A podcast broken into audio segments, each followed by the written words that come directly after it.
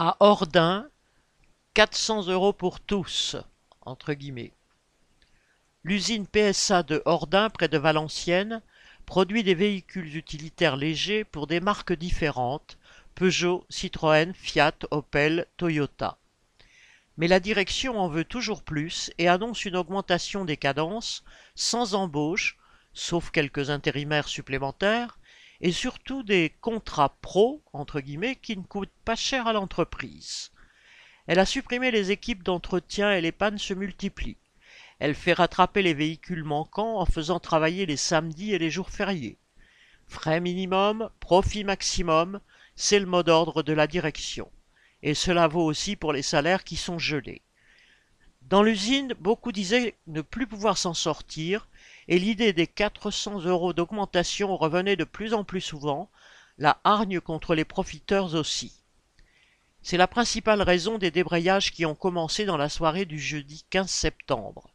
Quelques dizaines de travailleurs ont quitté leur poste au ferrage.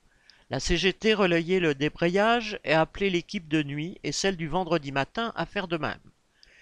Le vendredi 16 au matin, 150 ouvriers, essentiellement du ferrage, se sont mis en grève. Ceux des équipes du soir et de nuit ont suivi à leur tour. Au total, pas moins de 500 travailleurs se sont déclarés en grève. Il y avait aussi des jeunes en contrat pro et des intérimaires pour qui c'était la première grève. Des assemblées générales de grévistes ont voté les revendications proposées par la CGT. 400 euros de plus par mois pour tous les salaires, une prime défiscalisée de 6 000 euros, des embauches de contrats pro et d'intérimaires, des améliorations des conditions de travail, le refus de l'augmentation prévue des cadences. La direction a tout refusé, comptant sur le fait que la grève n'allait pas passer le week-end mais l'équipe du samedi matin a continué la grève ainsi que celle de la nuit du dimanche.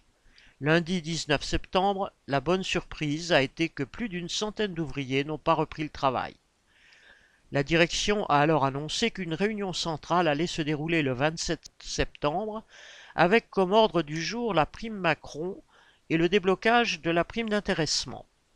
Ce point ne concerne pas grand monde à part des hauts cadres qui avaient pu se permettre de laisser leur prime bloquée cinq ans.